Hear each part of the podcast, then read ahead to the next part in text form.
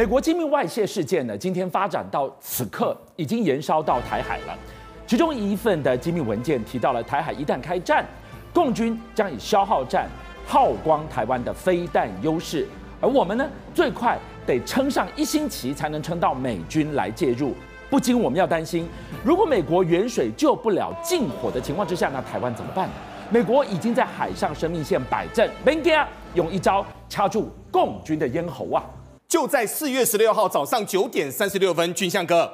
一枚气象卫星发射出来了。嗯、但这次呢，是有史以来第一次，中国航天局发射了风云三号零七星的气象卫星完之后，长征火箭呢，想不到这次在上空当中。很多的整个火箭的残骸就往下掉，往下掉。是。那这次往下掉的过程当中呢，据传我国国军全程监控不打紧，而且这次呢，想不到还飞出了禁航区之外哦。那当然，这次的一个事情呢，是有史以来第一次，所以大家目前都在做观察当中。但目前呢，整个西太平洋可以说是满是风云哦。所以我们来看哦，就在十四号，第十三次的韩美日安全会议 （DTT）。在美国的华盛顿正式举行，那很多人会说，这个举行不是常态式的一个举行吗？没有错，但过去的三年因为疫情，其实都没有举行哦。那这次举行当中呢，其实谈得非常清楚哦。第一个，例行性的实施反潜的一个作战的一个训练跟导弹的防御训练；第二个，要恢复海上的拦截作战的训练；第三，强调。台湾海峡和平稳定的一个重要性，所以第三点特别有感。当你越强调和平稳定的重要性，代表这个地方越有和平稳定的忧虑。这件事情，我们来看到印尼，印尼有多少移工在台湾，有多少侨民在台湾？他们最有感，居然开始拟定怎么从台湾撤侨。这是印尼做了整个撤侨计划之后，目前是第二个，第一个撤侨计划是日本哦。但印尼的撤侨计划这当中猫腻可大着了。各位，你们知道发生什么事吗？目前在台湾的移工七十万人当中呢，单单印尼占的全台移工占了三十五万人。但是这当中有多重要呢？印尼的移工在老人照料。跟工厂、跟整个所谓的渔船上面的一个服务呢，几乎在全台湾从南到北通通都有。但是呢，这次为什么会谈论到这次的整个所谓的撤侨计划这么的谨慎呢？原来这当中发生一件事情，各位还记得去年的俄乌战争吧？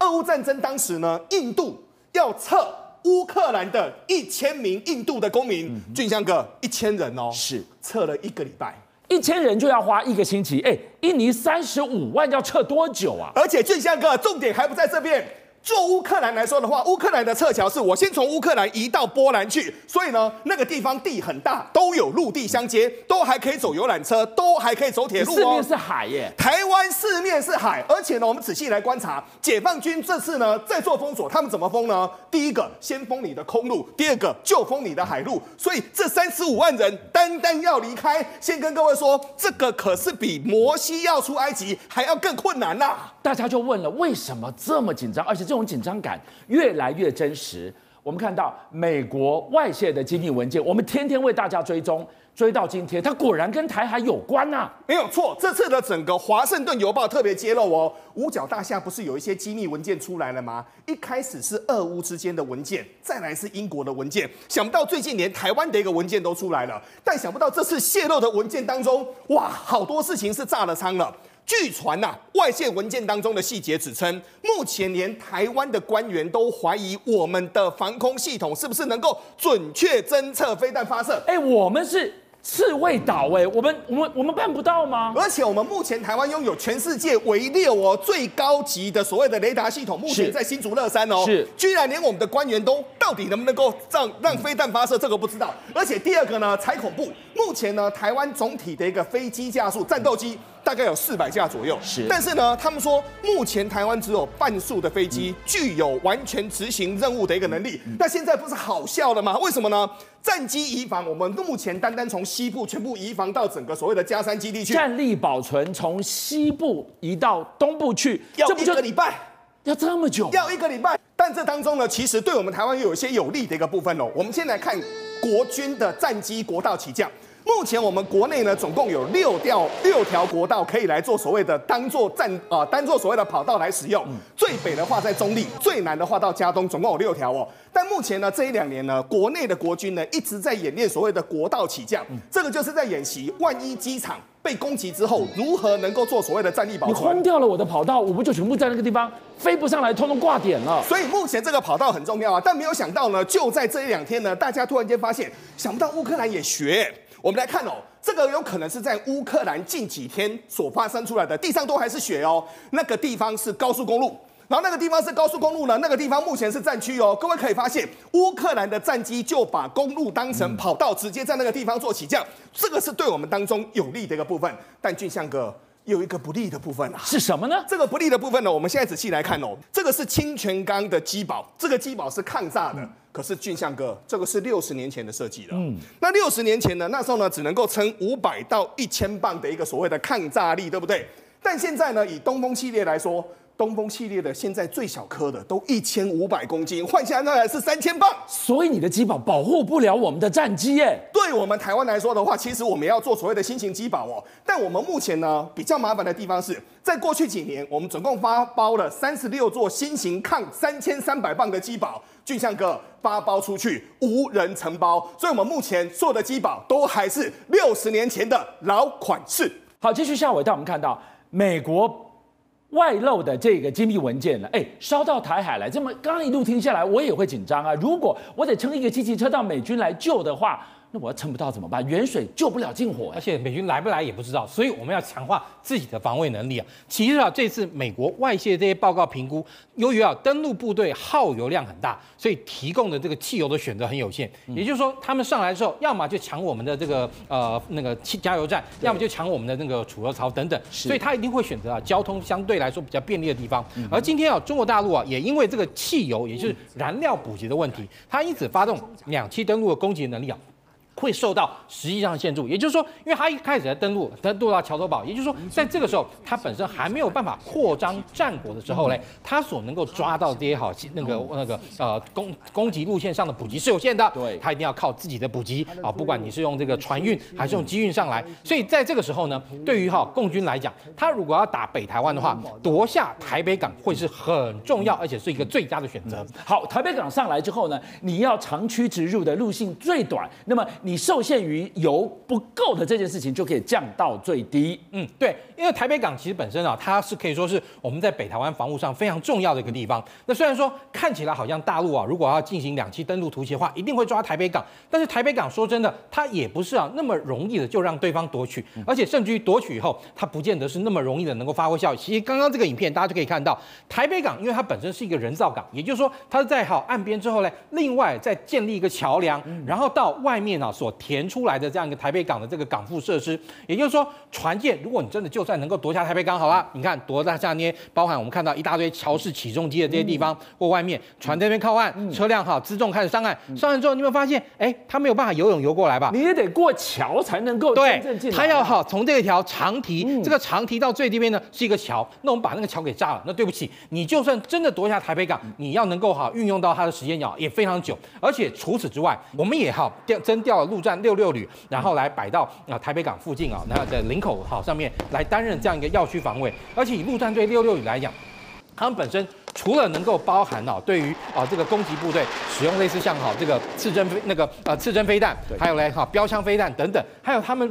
也配备了相当多的啊，那那个红准火箭弹，以及要各种的啊这种精准导引的这样一个啊攻击武器跟战术能力，所以其实对方要真的能够夺下台北港，难度是很高的。所以，像我回头过来，你看哦，美国外泄的这份评估报告看起来都是真的。你看，早在我们去年汉光演习就把台北港当成重中之重，所以一定要守住。他想拿下它，我们就一定得守住。问题是，我守住之后，我得撑一个星期，撑到美军哎远水救不了近火，他。鞭长莫及的话，我怎么办呢？而且其实对于美国军援台来讲，或者说攻那个防御台湾，其实距离啊会是一个最重要而且复杂的因素。为什么呢？因为其实如果今天中共大那个中共要对台动武的话，对中共来讲，它其实本身是一个内线那个外线作战，它可以选择它所需要的方向来对我们来进行攻击。嗯。然后其实啊，这个时候距离对美军来援台，美军来援台距离会是它一个很大的一个问题。所以你可以看到，美国最近跟菲律宾啊有非常多的这样的军事合作。也因为这样，其实啊陆方啊对于啊美国可以重新使用菲律宾四个基地，非常的火大。为什么？第一，你可以看到三秒里士省，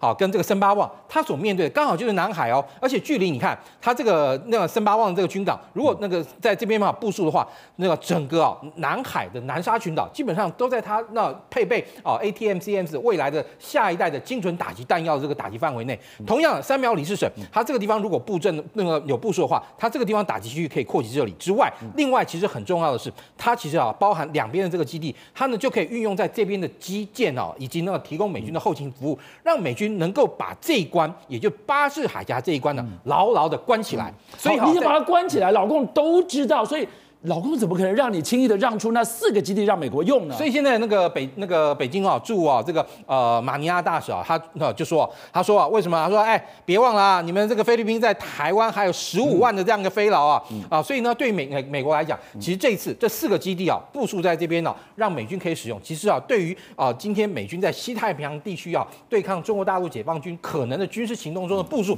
的确是啊非常帮了一个大忙。好，刚刚你提到的有两座基地是面向南海这个地方。为什么这一次的四座基地，除了巴士海峡，更重要的一个战略一航是南海？为什么要锁定南海？其实啊，这次你可以看到，为什么啊，那个澳洲其实在这整个这一局之中，好像感觉它不是南海周边国家，但是它在这中的介入的很深，非常重要。为什么？因为 AUKUS 这样一个联盟，在 AUKUS 的联盟啊，其实基本上来讲，它呢未来啊要同意啊卖给好这个呃呃澳洲啊那个柴那个由原先法国所提供的柴电前舰变成了核核动力前舰。其实啊，这个核动力前舰为什么澳洲需要它？很多人说你澳洲又不要干嘛，又不要进行全球的这个兵力部署，你要这个东西干嘛嘞？但其实啊，因为哈，呃，这个之之那个摆那个摆下去以后，澳洲它有了核动力潜舰。其实